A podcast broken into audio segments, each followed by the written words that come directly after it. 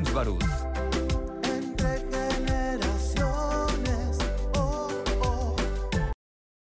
Muy buenos días, con el gusto de saludarles. Este es tu programa Entre Generaciones, el único nivel nacional con una perspectiva generacional. Mi nombre es Christopher James Barús y me da muchísimo gusto poder hacer este programa el día de hoy, en donde tenemos grandes invitados. Invitados que nos acompañan desde otras latitudes, desde otras partes del estado, desde el país. Así que agradezco muchísimo a la gente que nos escucha en radio, en Chihuahua y en los 67 municipios del estado, a la gente que nos ve en Total Play y a la gente que nos ve a través de redes sociales. Y quiero dar la más cordial bienvenida a estas tres, a estos tres personajes que nos acompañan, que los quiero mucho, los aprecio mucho y no saben lo mucho que les agradezco que nos acompañen el día de hoy para, hablar de un gran tema. El caso de George Floyd y lo que está pasando aún en Estados Unidos y lo que pasará en noviembre, la incertidumbre que hay aparte de, de las movilizaciones, no solo en Estados Unidos, sino en el mundo.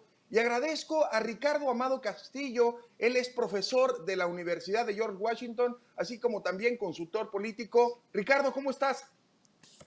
Bien, Christopher, qué gusto saludarte a ti, a los otros invitados y a tu audiencia. Gracias por la invitación. Gracias a quien es analista política, Fernanda Caso. Amiga Fer, ¿cómo estás? Qué gusto saludarte. Muy bien, encantada de estar por acá, James. Qué gusto, Fer. A quien es analista internacional también, Lila Bed, qué gusto saludarte. Hola, Cris, gracias por la invitación. Un gusto estar contigo, con Fer y con Ricardo.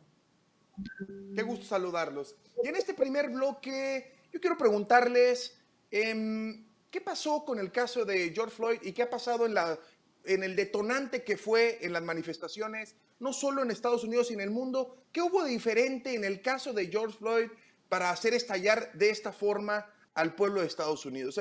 Eh, si bien es cierto, se ha caracterizado a Estados Unidos eh, con actos de racismo, con actos de brutalidad policial, pero ¿por qué creen ustedes que fue este el caso que detonó en este momento de la historia el pueblo y las manifestaciones en todo Estados Unidos Lila. Sí, pues mira, Cris, este, yo creo que estas eh, protestas y estos disturbios en Estados Unidos, digo, si bien el, movimiento de Black Lives Matter, empezó con Ferguson hace años, en este momento eh, ya hay una coalición muy amplia eh, de la sociedad estadounidense entre muchos blancos, afroamericanos y todas todo tipo de sectores de la, de la población estadounidense que se ha unido a este esfuerzo para llamar eh, justicia para aquellos que son víctimas del abuso excesivo de la fuerza. Ya vimos eh, cómo en Minneapolis, donde se llevó el asesinato de George Floyd a manos de un policía blanco, Derek Chauvin, eh, ya están haciendo una petición para disolver todo el departamento de policías, ya el consejo de la ciudad de Minneapolis, por medio de, Lisa Bender, que es la, presidenta de, de, ese consejo, ya tienen y cuentan con los nueve votos necesarios para disolver este departamento de policías y transformarlo en más en, un sistema comunitario. Eh, obviamente que el alcalde eh, Jacob Frey puede vetar este esfuerzo, pero de nuevo ya cuentan con la mayoría de los votos en el Consejo para llevar a cabo esta medida.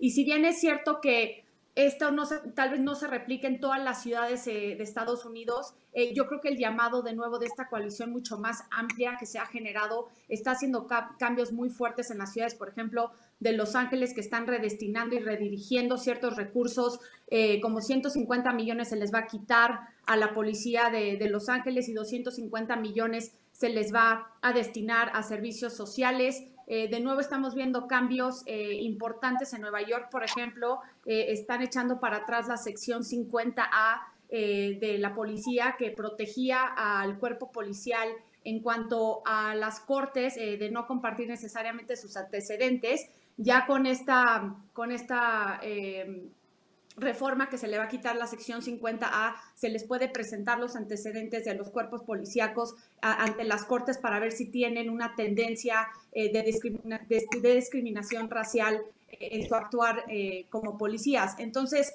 yo creo que sí es importante que las protestas no se queden nada más en un llamado de concientización, pero que realmente se vean replicados en, en reformas de las leyes locales y estatales y si bien estamos viendo esfuerzos tanto por el Partido Demócrata de pasar una, una, reforma exhaustiva para de nuevo pedir que no se utilicen medidas de excesivas de fuerza, que se utilicen cámaras corporales para los policías, que se eviten medidas como el estrangulamiento. Es decir, los demócratas están impulsando eh, una ley a nivel nacional muy fuerte que obviamente necesita apoyo bipartidista en el Senado que va a ser difícil conseguir, pero por su parte los republicanos también ya eh, por medio del senador Scott de Carolina del Sur, que es el único afroamericano eh, republicano en la Cámara Alta de Estados Unidos, ya también propuso una reforma por parte de los republicanos que si bien no no es tan exhaustiva y, no tan radical, si quieres, como la de los demócratas, pues obviamente que estamos viendo que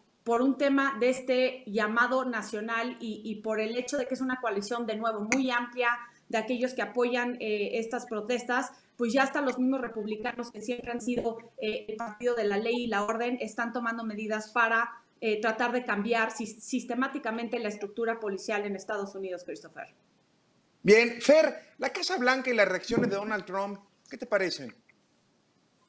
Bueno, fueron terribles. A mí me tocó vivirlos aquí en la, en la ciudad de Washington y sin duda fue uno de los momentos en los que la, llama se encendió todavía más.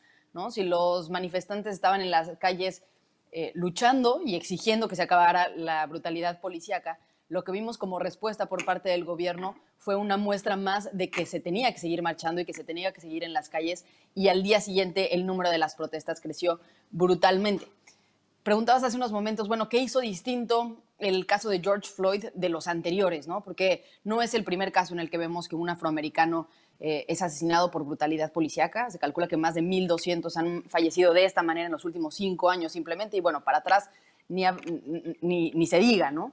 Eh, tal vez antes no se tenían los medios tecnológicos para grabarlos, pero no es que eso no estuviera sucediendo antes.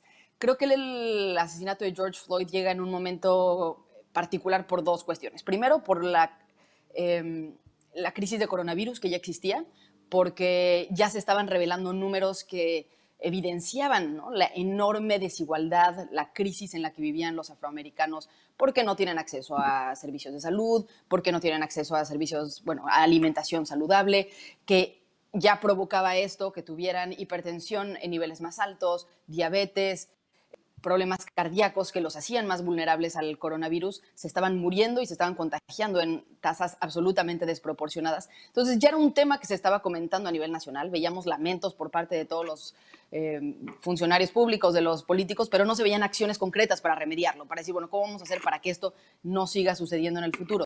Entonces ya había este ambiente, ya venía una larga lista de asesinatos de hombres afroamericanos a manos de policías, y finalmente llega este video que mm, es espantoso, ¿no? Es, eh, digamos, las imágenes, los sonidos que transmite el video, no hay forma de no sentir empatía con este hombre que está sometido en el piso, que no está poniendo ninguna resistencia y que simplemente está clamando por su vida.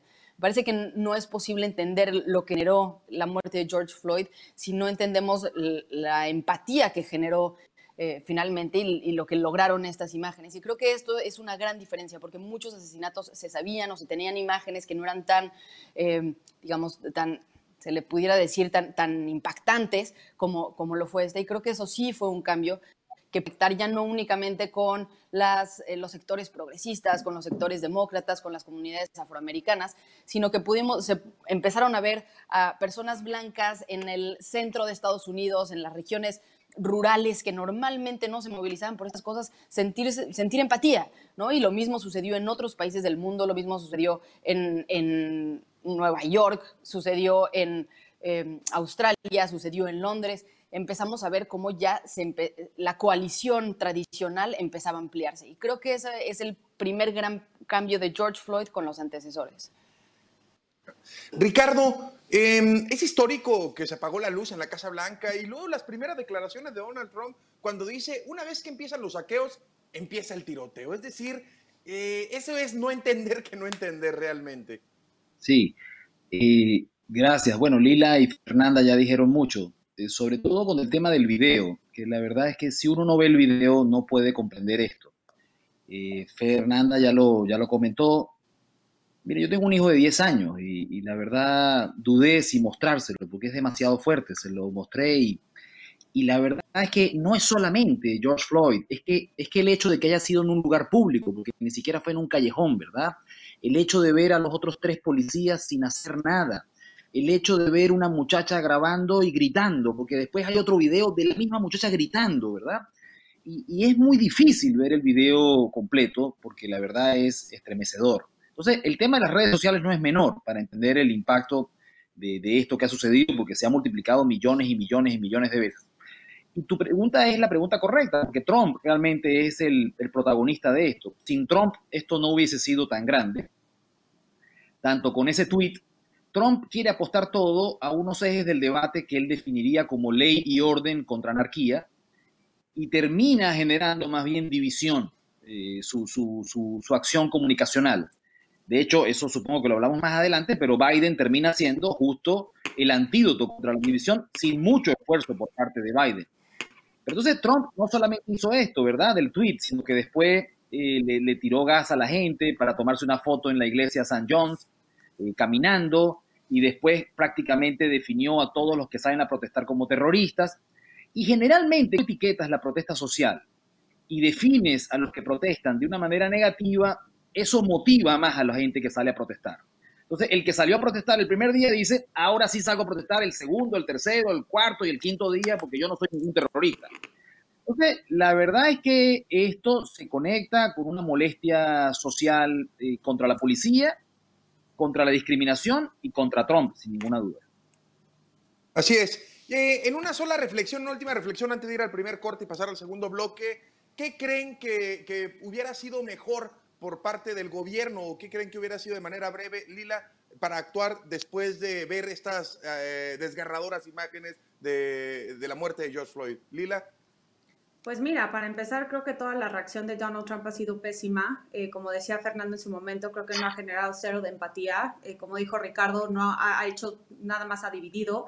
Eh, justo ayer que fue el servicio para despedir a, George Floyd, el presidente, en lugar de dar ¿no? algún anuncio desde la Casa Blanca de empatía y de unidad eh, hacia, hacia la muerte y el asesinato de George Floyd, eh, utilizó sus, sus redes eh, por Twitter para decir que el, el manifestante en Buffalo, un señor ya mayor, que pertenecía a este grupo extremista de supremacía blanca, izquierdista, Antifa, cuando no hay ninguna evidencia de ello. Es decir, el actuar del presidente Donald Trump ha sido como lo ha hecho durante los tres años y medio que ha estado en la Casa Blanca, que ha sido de dividir, de polarizar, de crear eh, de aprovecharse de las divisiones raciales a, su favor, pero si uno ve las encuestas el día de hoy, pues el vicepresidente Biden ya le lleva una ventaja de 8%, lleva también una ventaja casi en todos los eh, famosos swing states, esos estados claves eh, que marcan la elección en el colegio electoral para el 3 de noviembre.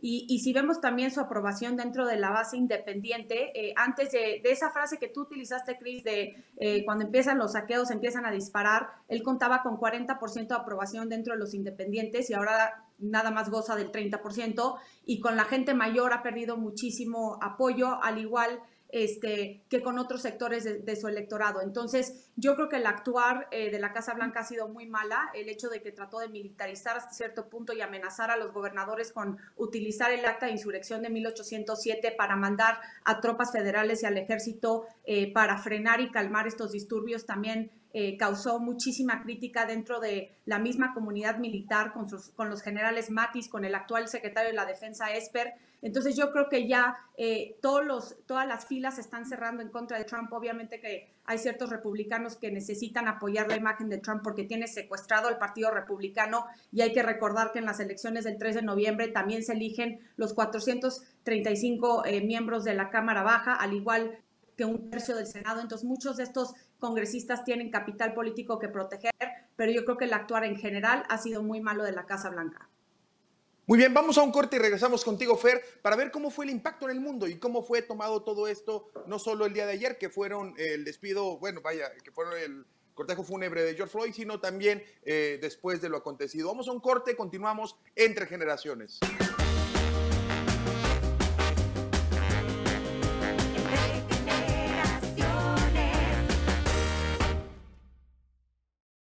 Continuamos entre generaciones desde casa para radio, redes sociales y Total Play en televisión.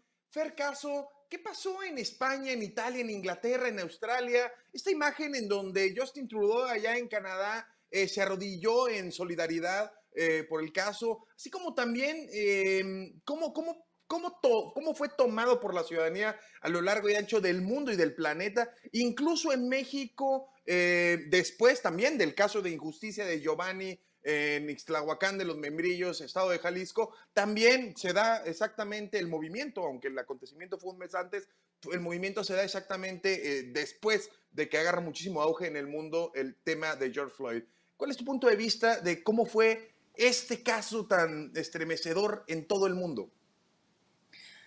Bueno, pienso que las imágenes que vimos de George Floyd no únicamente reflejan lo que pasa en Estados Unidos, sino que en el fondo todos nos sentimos reflejados desde nuestro propio país, porque ese racismo y la brutalidad policíaca no son exclusivas de Estados Unidos, en el caso mexicano ha sido evidente desde hace años y particularmente dirigido contra eh, en el caso mexicano, contra las personas que menos ingresos tienen, aquellos que no pueden tener acceso a una defensa que es cara, aquellos que incluso no hablan español, ¿no? muchísimo contra las comunidades indígenas, contra campesinos, personas en, en zonas rurales. Entonces, en el caso de México creo que fue muy evidente, pero en el resto del mundo finalmente evidenció el racismo brutal que sigue existiendo de fondo.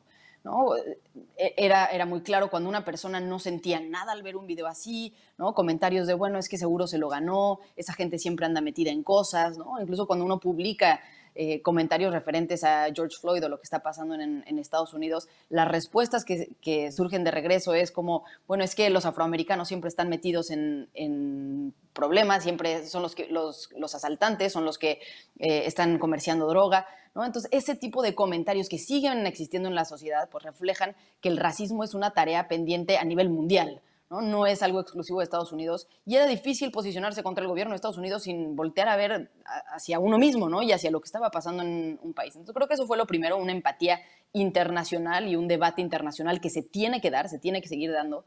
Em, y me parece que en otro también es una posición del mundo frente a Trump. ¿No? y frente a una forma de gobierno del país más poderoso en términos económicos, militares, em, bueno, y en, tantos sentidos que define mucho de lo que está sucediendo en el mundo. Simplemente en, términos del coronavirus lo podemos ver de manera muy evidente, pero en muchos otros aspectos también. Y creo que al final salir a marchar también era una forma de decir, em, no estoy de acuerdo con esa forma en la que Estados Unidos, el gobierno de Estados Unidos está conduciendo, y creo que la cercanía con las elecciones todavía potencia esto más. Así es. Ricardo, el mundo entero este, al grito fue unisolo y puede ser un precedente para penar la brutalidad policíaca, no solo en Estados Unidos, sino también en otras partes del mundo. Bien lo dice Fer, este pues fue un mensaje para Donald Trump, fue un mensaje ante la injusticia, fue un mensaje ante la brutalidad policíaca, pero mm, en países como, como España, Italia, Inglaterra, Australia, vaya, Francia, Em, vimos también cómo la gente sintió esta empatía y dijo, vaya, sigamos en este debate. ¿Qué le para? ¿Qué, viene más para adelante? ¿Puede ser esto un precedente, Ricardo? Me gustaría, Christopher, pero todavía no lo veo, no lo veo tan claro. Por supuesto que las muestras de solidaridad y empatía se aprecian y se sienten eh, tanto de gobernantes, bien sea en contra de Trump o, en, o a favor de un mensaje muy claro, pero yo no veo demasiadas evidencias para pensar de que este movimiento a nivel mundial va a terminar en hechos concretos, ¿verdad? No, no, no veo un call to action concreto.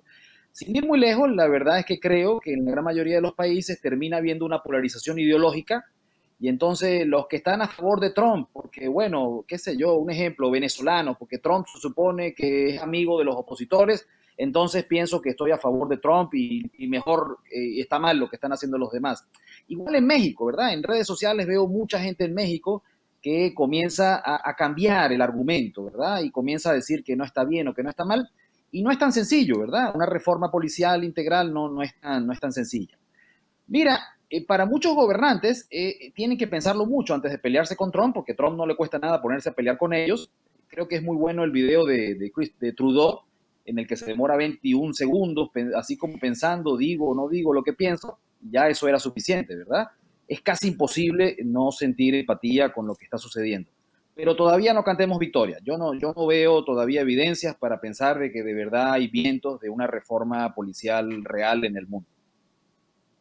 Eh, Lila, el mundo contra el racismo, ¿es posible erradicarlo? Es una batalla que parece de todos los días, ¿sí? es, una, es una batalla que, que parece que no avanzamos y que cuando vamos avanzando pensamos que nada nos puede sorprender y vaya, vuelve a pasar algo desgarrador. Entonces, eh, lo dice Ricardo, oye, yo, no creo que pueda pasar esto. Eh, ¿Será posible dar grandes pasos en esto, Lila? Pues mira, yo creo que erradicarlo va a tomar muchas generaciones y, es una lucha constante de, tratar de mejorar eh, la condición humana. De nuevo, yo creo que eh, en términos globales, si bien hemos visto manifestaciones y protestas en distintas ciudades alrededor del mundo, por ejemplo en Bélgica, que estuvieron ya pidiendo que se quiten las estatuas del rey Leopoldo II, que fue este rey que mató a millones de personas en la colonia imperialista en ese momento del Congo. Eh, y también lo mismo pasó en Londres, en Bristol, en la ciudad de Bristol, donde ¿no? este, se ha hecho viral este video de que van sacando y quitando las estatuas eh, de personas que vendían esclavos en su momento. Em, si bien son significativas y, representan este, em, este rechazo por parte de la sociedad del racismo y de la discriminación generalizada, yo creo que donde se están viendo los cambios reales, yo soy un poco más optimista en Estados Unidos, tal vez no a nivel nacional, porque creo que eh, más allá de, que es difícil encontrar en este momento eh, un esfuerzo bipartidista por la polarización que se encuentra en el Congreso actual de Estados Unidos, eh, yo creo que hay ciertas, de nuevo, hay ciertas reformas a nivel local y estatal que sí están tomando vuelo y que sí están cambiando las reformas policiales de, de sus condados, de sus distritos estados y el 3 de noviembre también van a marcar un cambio para el futuro de Estados Unidos. Pero sí creo que es un tema, por ejemplo, mataron en el 2018, Chris, a mil personas, eh, los midenses, eh, por dispararles totalmente, ¿no? Eh, en comparación a 11 en Alemania y 8 en, en Australia, perdón. Entonces, tres veces más, por ejemplo, negros que blancos eh, son eh, atacados por, por temas de discriminación en Estados Unidos. O sea, sí es un tema estructural sistemático que el mismo sistema policial en Estados Unidos ha estado del lado de la policía y ha, y ha favorecido las medidas agresivas y el, el, abuso del exceso de la violencia en contra de las víctimas y se justifica muchas veces por justamente ser afroamericanos o de, o de otra minoría. Entonces yo creo que sí van a haber cambios en Estados Unidos. A nivel global se me hace un poco más complicado, pero desde luego que hay una concientización eh, general eh, a nivel mundial de que están diciendo que ya no se puede seguir eh, con este tipo de racismo y discriminación. Fer, ¿qué hacer? ¿Qué hacemos? ¿Qué, hacer en Estados Unidos? ¿Cómo tomamos en México? ¿Qué podemos hacer también acá en México? ¿Cómo le exigimos a las autoridades locales, estatales, federales? Vaya, hay un símil porque yo, yo he venido planteando algo en las pláticas y en los programas que tengo de lunes a miércoles. Y es que digo que cuando una sociedad tiene miedo y cuando una sociedad le faltan líderes, por lo tanto hay incertidumbre, y esto se junta, el miedo y la incertidumbre, hay un choque y hay un choque y hay estallidos sociales. Entonces, pareciera que estamos esperando cualquier excusa por muy indignante que parezca, para salir a marchar y a quejarnos. Acá en Chihuahua, el día de hoy, eh, los dueños de los gimnasios ahorita están haciendo una manifestación exigiendo que se puedan abrir. En México hay manifestaciones, en Estados Unidos hay manifestaciones, vaya, en todo el mundo. Hay incertidumbre por parte de líderes, pero también hay miedo de no saber lo que es lo que va a pasar y también de contagiarse. Esto se junta y hay estallidos sociales. ¿Qué hacemos? ¿Qué hacemos en México? ¿Qué hacemos en Estados Unidos, Fer? Bueno, a mí de entrada, el, hecho de que haya protestas por sí mismas no necesariamente me parece mal. Yo creo que es parte de la vida social es, digamos, parte de la normalidad que hemos vivido en México y con la que creo que tendríamos que acostumbrarnos a, que estará toda la vida. Ahora, la respuesta del gobierno es la que no ha sido adecuada y a esa sí no nos tenemos que acostumbrar a vivir toda la vida. ¿no? Y parece que el gobierno nos ha presentado dos alternativas. ¿no? Tenemos la opción de Jalisco con Enrique Alfaro de mano dura, eh, desaparición de personas y luego las, encuentran para que en la prensa haga más información, es decir, como un, ataque muy fuerte. O por otro lado, el de Claudia Sheinbaum, que simplemente no aparece, en el que hay disturbios en las calles, hay saqueos en las tiendas y Claudia Sheinbaum pues tuitea sobre el granizo, ¿no? Y, y no hace comentario al respecto. Esas dos alternativas no pueden ser la única opción que los ciudadanos tengamos frente a una manifestación. En la que si bien hay algunos disturbios se tiene que detener a la persona que cometa un delito, no puede ser que eso implique que se vayan contra todos de una, de una forma represora con desapariciones forzadas y torturas. Entonces, creo que es lo primero que tenemos que exigir en el caso concreto del que estamos hablando cuando hablamos de brutalidad policial. Mucho mejores capacitaciones, mayor equipamiento, que haya policías que sepan responder y tal vez lo que se está planteando en Estados Unidos, que no sea la policía el primer frente de respuesta frente a cualquier problema. ¿No? Eh, se necesitan otro tipo de alternativas. Eh, y creo que eso en Estados Unidos lo ha hecho bien, ¿no? En México salimos a marchar muchísimo y como decía Ricardo, sin un call to action claro, ¿no? Salimos nada más a decir es que las cosas están mal, el gobierno no está respondiendo a nuestras demandas, pero no salimos con un, diciéndole al gobierno queremos que hagas esto, ¿no? Y presionando a los congresistas y con distintas estrategias de tierra, de aire, con organizaciones civiles. En el caso de Estados Unidos, pues la dirección es clara, aunque, aunque hay distintos eh, distintas formas de plantearlo. Hay desde los que dicen que desaparezca la policía hasta los que dicen hagamos recortes y hagamos reformas de fondo, pero todos en la misma dirección, diciendo ese presupuesto se tiene que destinar a estrategias para contención del crimen que vengan desde una perspectiva comunitaria que se invierta en servicios de salud mental, que se, eh, se invierte en educación, en mejores empleos, que el primer respondente dentro de una comunidad no sea una persona con una pistola, un desconocido con una pistola, sino tal redes de vecinos que puedan estar vigilando, em, que se dé mayor presupuesto a trabajadores sociales, es decir,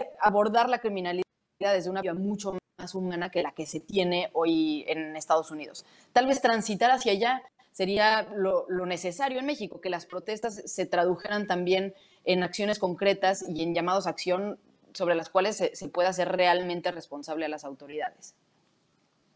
Ricardo, ¿qué hacemos? ¿Qué sigue? ¿Qué hacemos para poder hacer esto? ¿Cuál es tu? Ahora sí que danos, danos una, una, propuesta, una luz que podamos hacer algo desde el tema académico y aparte del tema de consultoría. ¿Qué le, consultoría, qué, qué le asesorarías a un gobernante y a tus estudiantes para poder hacer esto? Solo tres segundos porque tengo que decirlo. Nunca me voy a olvidar del encuadre que acaba de hacer Fernanda entre, entre no acostumbrarnos al dilema de Alfaro y, Claudia Chainbaum con lo del granizo. Pero bueno, hecha esa nota.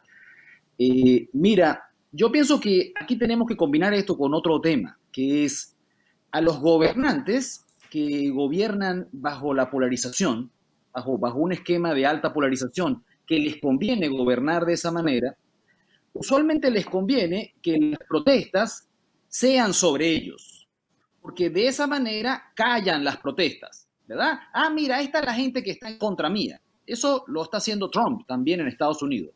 Dejo en México que ustedes mismos saquen sus conclusiones, ¿verdad? Los que están a favor y los que están en contra. Entonces, eso es lo que no hay que hacer desde la sociedad civil y desde la oposición. Porque en el momento en que tú sales a marchar, a movilizarte a favor de una reforma policial con un call to action concreto, y esto es visto en los medios, en el ecosistema de las redes, como un ataque en contra de AMLO o en contra de Trump, perdiste la mitad de la batalla, porque esa no era tu intención. Tu intención no era estar peleando con el gobierno, tu intención era que las autoridades del nivel que tú querías que te prestaran atención escucharan un clamor sobre un tema particular. Entonces, eso es muy importante porque de lo contrario le hacemos el juego al gobernante que le interesa eh, gobernar en un esquema de alta polarización. Mira, Fernanda ya nos dio unas pistas que yo las, yo las, yo coincido. La, sociedad civil es la que tiene que organizarse aún más.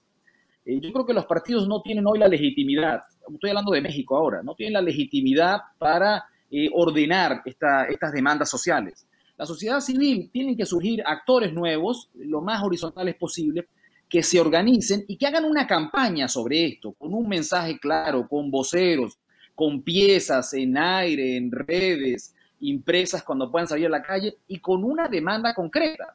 La sociedad es, es proclive a aceptar esto, pero tiene que hacerse de esta manera. Ahora, en el momento en que uno siente, ay, mira, estos son los soldaditos de tal partido político haciéndole la chamba a este partido político, entonces ya no me interesa, porque a mí lo que me interesaba era la causa, esa palabra que tiene que estar en el, radar de lo que estamos hablando.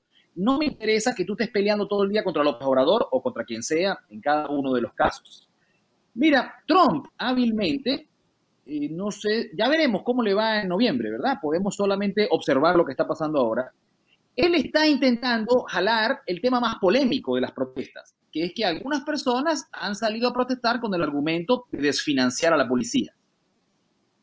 Entonces, esto es lo que hace Trump, ¿verdad? Agarra el elemento más polarizante.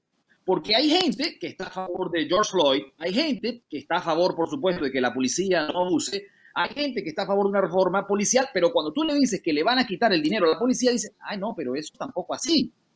Entonces, esto también es una batalla comunicacional en el que se trata de definir los ejes del debate me parece que los demócratas tienen que tener mucho cuidado con no ser visibilizados eh, como una cosa es estar a favor de la reforma policial, una cosa es estar a favor de la empatía hacia las comunidades discriminadas y otra cosa que en algunos eh, ciudadanos independientes les va a hacer ruido es estar a favor de que se desfinancie y se, no se fortalezca la policía. Porque la gente entiende que con todos los defectos la policía también es necesaria.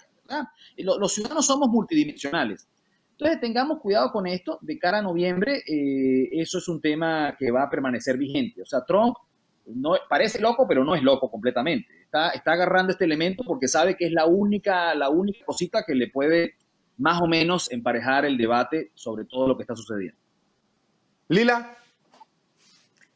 Pues sí, yo, yo coincido, o sea, en, grandes rasgos, este, el presidente Donald Trump siempre ha tomado los, los datos más eh, polarizantes para, para su base. Digo, hemos visto durante eh, toda la trayectoria de su estancia en la Casa Blanca que su base es sumamente leal a él, ¿no? O sea, él puede decir, la verdad, cosas completamente eh, que no son ciertas, puede mentir todo el tiempo, puede tomar sus redes como una herramienta para comunicar cosas que no son ciertas y, y, su electorado y su base pues sigue, sigue con él. Y yo creo que aquí uno de los temas que a mí, a mi parecer, es tremendo es eh, que el Partido Republicano no, no, no lo desmiente, o sea, lo apoya incondicionalmente. Claro que Mitch McConnell, el líder mayoritario en la Cámara Alta, es un aliado primordial del presidente, pero ya uno de los partidos republicanos, ¿no? Uno de los partidos mayoritarios de Estados Unidos, como el, republicano, pues se ha desprestigiado tremendamente por por el actuar de Donald Trump. Y, yo creo que aquí hay un tema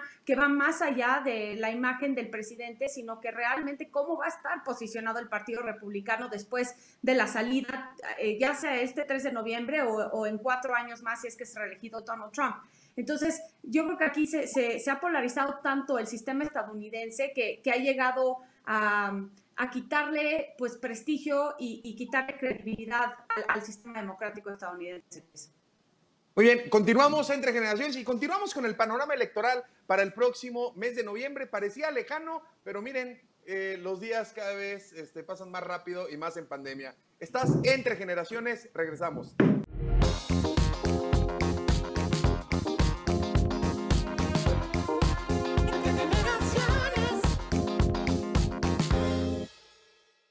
Continuamos, continuamos entre generaciones en serio que estoy, no sé, estoy emocionado, estoy contento con este gran programa en donde yo soy un eterno aprendiz y todos los días estoy aprendiendo. Y hoy estoy aprendiendo muchísimo de Ricardo Amado, de Fernanda Caso y de Lila Bed.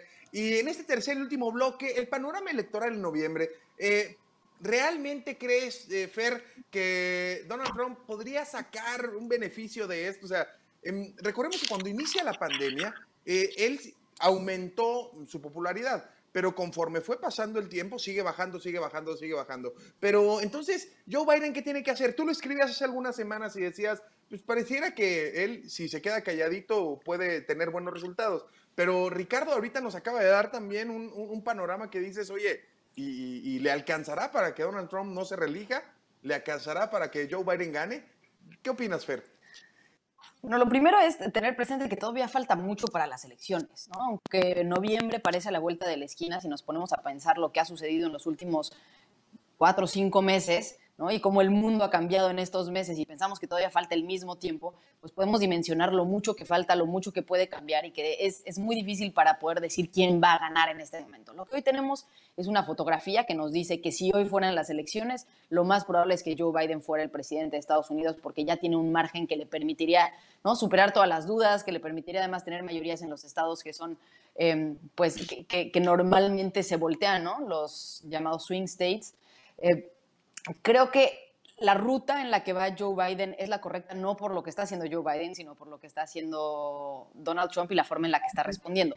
Es difícil saber ¿no? Si después de un movimiento como este no va a venir en respuesta, por ejemplo, un, un movimiento de supremacistas blancos, ¿no? Con un mensaje poderoso que vuelva a conectar, si esto no va a tener un rebote que no se pueda ver a nivel internacional, o si va a suceder, ¿no? Si el conflicto con China va a seguir escalando y esto le va a permitir a Trump posicionarse como un presidente más fuerte que defiende los intereses económicos de Estados Unidos. Es decir, es, es imposible en este momento prever todas las condiciones. Lo que sí podemos ver es que Trump ya no está teniendo el manejo comunicacional que tenía en el 2016, esa precisión para saber con quién conectar, en qué momento bajar el volumen, cómo generar aliados ¿no? estratégicos que le permitieran replicar su mensaje. Hoy, por lo contrario, estamos viendo a un presidente Trump que está rompiendo alianzas históricas o que está cortando canales de comunicación con sectores que eran tradicionalmente suyos. Eh, entre muchas cosas que la, que la protesta ha permitido, ha sido que se junten, por ejemplo, grupos cristianos evangélicos a estas causas. Grupos que siempre han estado con Trump. los vimos el domingo marchando eh, rumbo al Capitolio, aquí en la capital del país, pero en todo el país los hemos visto con mensajes religiosos en pancartas, en consignas, en, en playeras, que no son necesariamente contra Trump, son, como decíamos, son a favor de las reformas dentro de la policía en contra del racismo, pero si no hay por parte de Trump un mensaje que empate con sus demandas, puede empezar a perder estos electorados. Lo mismo con los sectores militares, que han sido tradicionalmente republicanos. Hoy empezamos a ver estos quiebres con em, el mensaje del secretario de la Defensa, Esper, diciendo, híjole, pisar al ejército en las calles no es la solución y no estamos de acuerdo en Estados Unidos. Escuchando a, eh, bueno, a militares, decir, bueno, eh, Donald Trump está dividiendo al país, es algo que no se había visto antes y que creo que tiene un impacto importante. Ahora, hay que entender que también que Biden es muy mal candidato, que, que, todo lo que está haciendo Donald Trump le está haciendo perder puntos a él, pero no necesariamente está fortaleciendo la figura de Biden por su personalidad y su carisma, sino que lo está fortaleciendo como alternativa porque es ahí frente a Trump y al haber solo dos alternativas, pues si no nos gusta este y lo queremos sacar, nos vamos a ir con el, con el otro.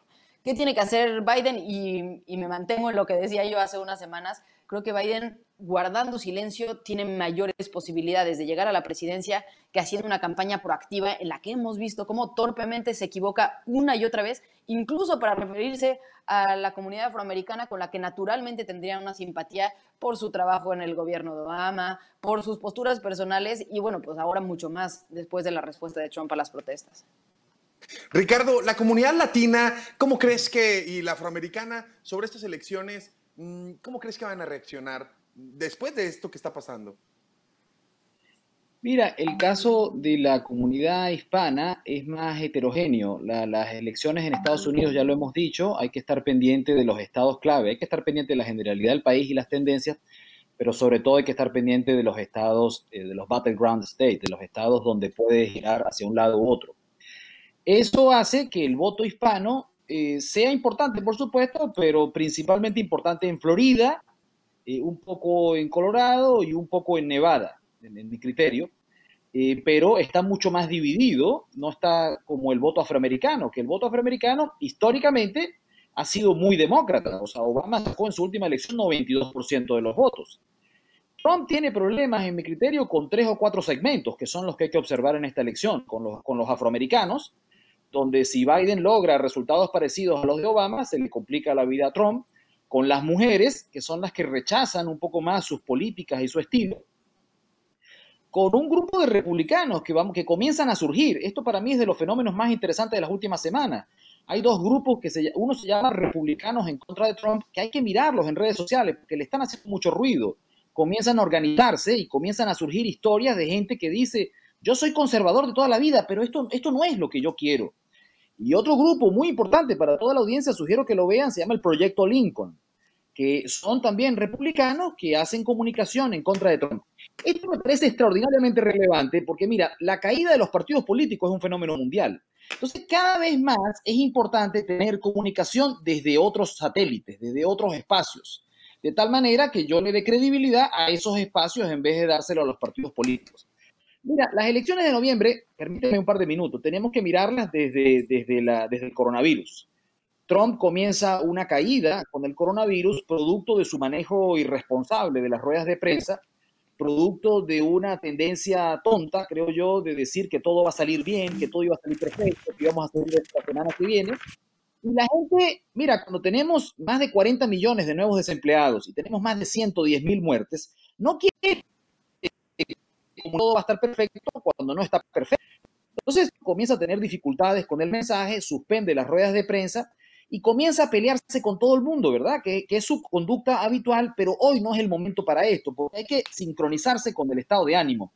40 millones de nuevos desempleados, 110 mil muertos. La gente lo que quiere es calma, quiere un poco de tranquilidad. Y este señor todos los días se pelea con China, con la OMS, con los medios, con los demócratas, con Nancy Pelosi, con Obama, con los gobernadores, con los protestantes, con Antifa. Y la gente dice, ¿dónde está mi cheque? ¿Dónde está mi ayuda? Yo no quiero que estés peleando todos los días. Entonces, lo que le funcionó en el 2016 no le está funcionando es por eso, porque hay una desincronización entre lo que la gente espera, que es un poco de calma, y un señor que lo que hace es pelear.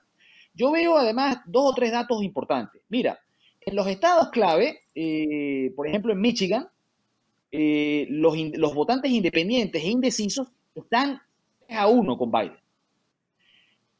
Eh, Biden, como ya dijo Fernanda, tampoco es ninguna maravilla de candidato, pero Biden, eh, mira, hizo un spot en diciembre que todo el mundo debería volver a verlo, donde cuando nadie daba un peso por Biden, que se llamaba la, lucha por el alma de la, de la, nación.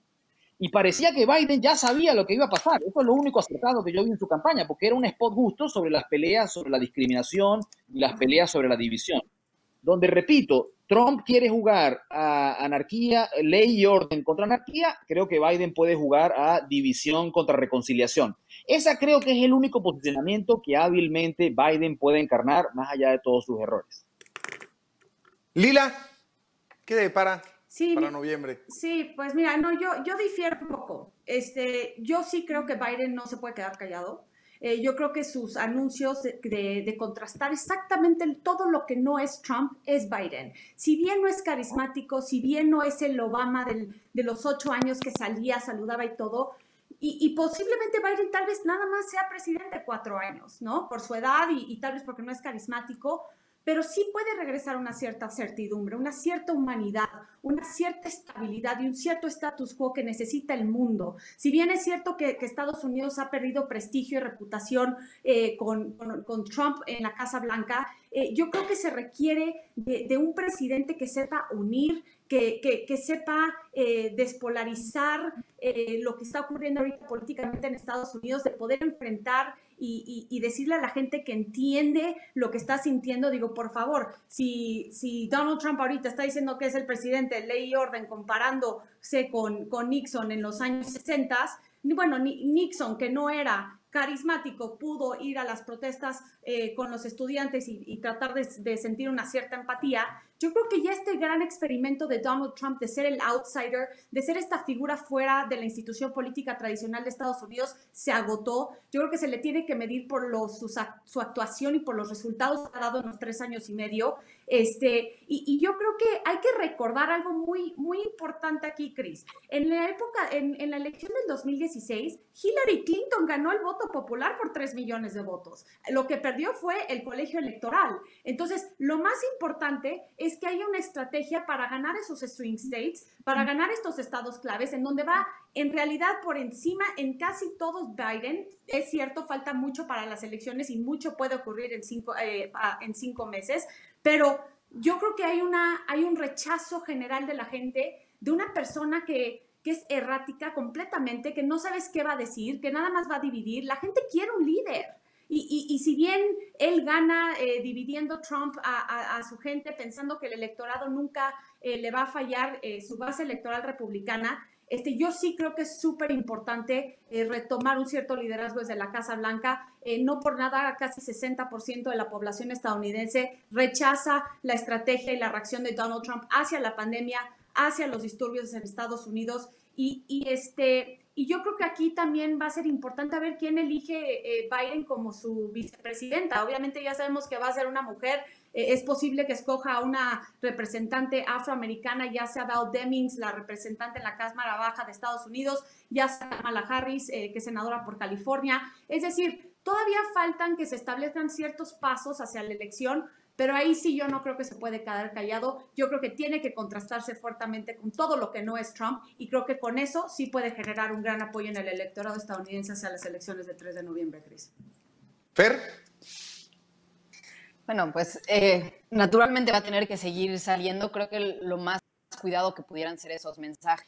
Eh, creo que ha, sentido la necesidad de estar en todas las entrevistas, en todos los noticieros, y, pues vemos que sus mensajes no trascienden, ¿no? Únicamente cuando comete algún error se vuelve viral, cuando dice algo fuera de línea, cuando se enoja contra alguna persona, es cuando vemos eh, realmente volverse viral. Creo que fuera de eso estaría muy bien mantener estos mensajes institucionales y, y ven que le da fortaleza, que es ser un moderado, ¿no? Ser esta persona que da tranquilidad frente al caos que estamos viviendo, ¿no? Esta alternativa del hombre sensato, ¿no? Que, decir cosas extravagantes, que no tiene necesidad de estar todos los días en los noticieros, de ser el, tema de atención.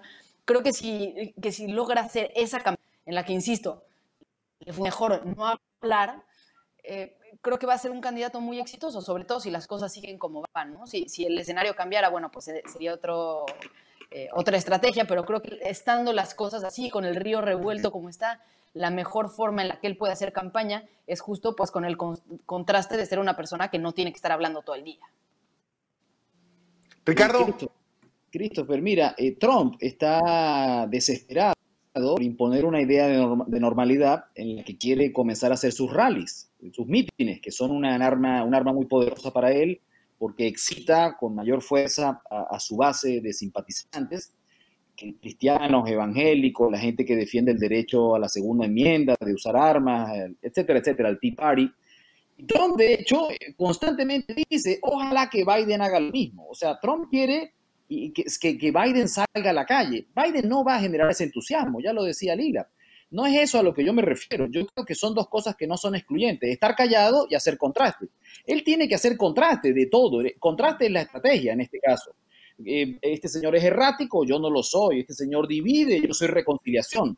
Pero no debe hablar demasiado porque no le aporta demasiado. No, no, no suma demasiado cada vez que habla. De hecho, mira, en las últimas tres semanas, con todo este fenómeno, de hecho, en los últimos días, con todo el fenómeno de Floyd, las mejores intervenciones que él ha tenido han sido callado y eso ha sido un contraste. Él se reunió con, con personas de, ¿verdad? Con personas del, del, mundo afroamericano, con representantes del mundo afroamericano, y estuvo callado y literalmente lo decía, es el momento de escuchar. Ese es el contraste entre un hombre que habla y habla y habla y habla y habla y uno que está reconciliando y escuchando. Eso combina los dos elementos que yo repito no son excluyentes, estar callado y hacer contraste. Yo creo que esas son las mejores, las mejores cartas que tiene Biden. lucir que es predecible.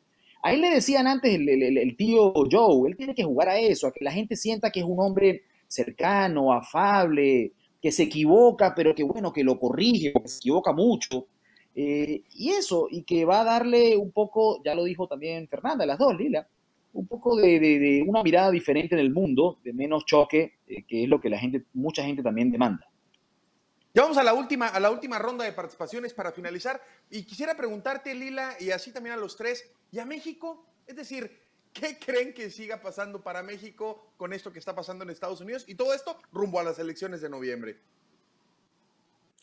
Este, pues yo creo que, a ver, o sea, yo creo que Fernanda dijo muy bien todo lo que, lo que pasa en México, digo, las manifestaciones en la Ciudad de México, que de hecho están programadas una el día de hoy, en donde la fuerza policial capitalina se ha habido, está restringida por órdenes de la jefa de gobierno, Claudia Sheinbaum, de pues permitir a los manifestantes hacer lo que quieran, eh, a pesar de que están violando realmente los derechos también de todos los mexicanos y de todos los capitalinos, porque hay una línea muy delgada y yo creo que eso lo hemos visto en, todos los, en todas las protestas entre el uso de fuerza y la presencia de las autoridades y de violencia por parte de los disturbios y las protestas, ¿no? En Estados Unidos yo creo que ha sido desproporcional el uso excesivo de la fuerza en contra de los, de, los eh, manifestantes, lo hemos visto ya eh, esta semana con una niña que fue, no sé si vieron el video, que la aventaron en Nueva York eh, contra una banqueta por medio de un policía y ahí estaba el jefe de la policía y no le dijo nada a su subordinado de, de su actuar. Eh, aquí en México eh, creo que hay una ausencia de las autoridades en las calles que creo que puede producir eh, mucha violencia porque muchos de estos anarquistas, por ejemplo, aquí en la Ciudad de México, están instigando una violencia desenfrenada que realmente no está impulsada por una causa como tal. Entonces yo creo que sí hay que definir las causas en México y, y bueno, pues también pues tiene que venir eh, desde Morena también muchos de los cambios eh, a, reformas que se pueden hacer, eh, porque pues tienen completamente mayorías en, el Congreso y, yo creo que en las elecciones intermedias del 2021 van a, ganar más, más lugares los de Morena. yo creo que un cambio en cuanto a la relación bilateral Estados Unidos y México. Donald Trump, digo, con el, el permanece en México, que de facto México ya se convirtió en un tercer país seguro con la cantidad de migrantes que permanecen del lado eh, mexicano sin realmente tener los recursos necesarios para atenderlos de una manera humanitaria y respetando los derechos humanos de, los migrantes. Eh, yo creo que con un retorno de un demócrata a la Casa Blanca eh, se pueda ver una, una este, estrategia de migración y de seguridad fronteriza de mano dura en el sentido de que obviamente tienen que que tampoco dejar la válvula abierta a la migración, porque eso le, le, pegaría muy fuerte a la base demócrata y sería muy criticado. Pero yo creo que con una óptica más de derechos humanos, más hacia la reunificación de las familias, de, de, ayudar y aportar más al gobierno mexicano con recursos para los migrantes que están permaneciendo eh, en México mientras esperan eh, ser escuchados en las cortes eh, en Estados Unidos. Pero yo creo que yo, yo, creo que un retorno a la Casa Blanca de un demócrata, si bien existe este debate constante de que siempre le va mejor a los mexicanos con un republicano, sí, pero es que Donald Trump tiene muy pocas cosas de republicano. No es el, republicano eh, tradicional, eh, ¿no? conservador de ideas capitalistas, eh, de comercio libre, de menos gobiernos. Es un, es un populista eh, que llegó en, un momento crítico en la historia donde se está viendo un surgimiento de, líderes populistas carismáticos eh, que, logran dividir y que, realmente se agarran de las emociones más bajas de la, humanidad para eh, crear más polémica y más polarización. Pero yo creo que yo creo que el regreso de un demócrata a la Casa Blanca puede darle una estabilidad no nada más a la relación bilateral, sino también al sistema internacional en general, Cris. Ver, para finalizar, ¿Qué le para México con eso? Sí, ahí coincido plenamente con Lila y bueno, ella mejor que nadie conoce los detalles de la relación bilateral y que la migración va a ser sin duda un cambio brutal si, si llega Joe Biden a, la Casa Blanca. Creo que también va, va, a ser un reto para el presidente en México replantearse temas en los que había tomado posturas tan polémicas, como usar la Guardia Nacional para detener migrantes, eh, finalmente hacer un muro de facto frente a Estados Unidos. Las condiciones en las que están los migrantes también, los, los, migrantes centroamericanos y sudamericanos en los centros de detención en México, de lo que se habla muy poco. Es decir, va a traer una luz sobre lo que pasa en Estados Unidos, pero que le va a llegar de rebote a México. Y creo que en eso eh, el gobierno mexicano tiene que empezar a, pensar pues, cómo, cómo va a hacer esa transición, pero creo que no va a ser un mensaje fácil de explicar, ¿no? Como de un momento en el que la, digamos, el cuerpo de seguridad más importante está manejando la migración, ahora pasamos a una estrategia de tolerancia sin decir que es porque Estados Unidos lo está dictando, ¿no? Que esa ha sido siempre la, postura de López Obrador. Creo que también va a poner retos en medio ambiente, ¿no? El Partido Demócrata ha sido crecientemente un partido preocupado por el medio ambiente y en México vemos lo contrario. Entonces creo que también eso va a ser un reto para el presidente López Obrador.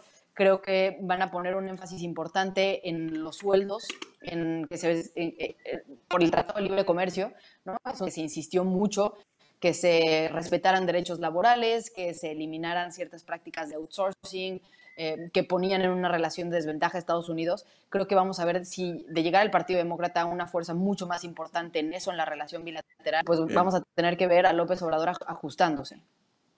Muy bien. Ricardo, para finalizar. Mira, sobre el tema internacional, yo solamente agrego el, tema económico, ¿verdad? las negociaciones eh, del, Tratado de, Libre Comercio. Eh, me parece que, bueno, si, si, hay un cambio de gobierno, pues ahí hay una oportunidad. Yo lo planteo en esos términos para el gobierno mexicano de tener una postura, me parece, más firme eh, a favor de los intereses de México. Esa, esa es mi lectura. Ahora, sobre temas domésticos, yo quiero repetir, mira, yo espero, tenemos las elecciones del 2021 a la vuelta de la esquina, ya Lila lo, menciona por ahí. Eh, lo que sería un error, repito, es que todo tipo de manifestaciones eh, sociales se conviertan en manifestaciones en contra de López Obrador, porque eso eh, alimenta la polarización y eso impide avanzar en la, concreción de, reformas pequeñas pero importantes, económicas, sociales, que puedan ayudar.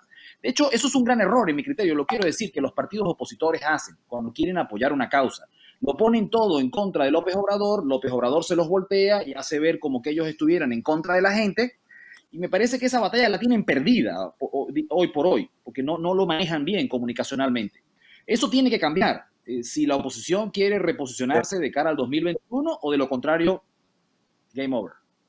Muy bien. Ricardo, Amado Castillo, Fernanda Caso, Lila Beth, Muchísimas, muchísimas gracias por acompañarnos desde acá, desde Chihuahua, Chihuahua, para todo el estado, para todo el mundo, para México. Gracias por acompañarnos. Este es su programa Entre Generaciones. No saben lo contento que estoy que nos hayan podido acompañar. Y no se les olvide que a esta vida venimos a ser amigos, a hacer historia, pero sobre todo a ser felices. Nos vemos el próximo lunes. Hasta luego.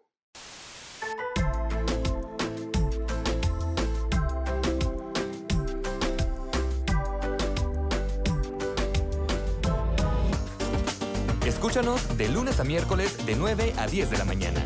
Entre generaciones, con Christopher James Barús.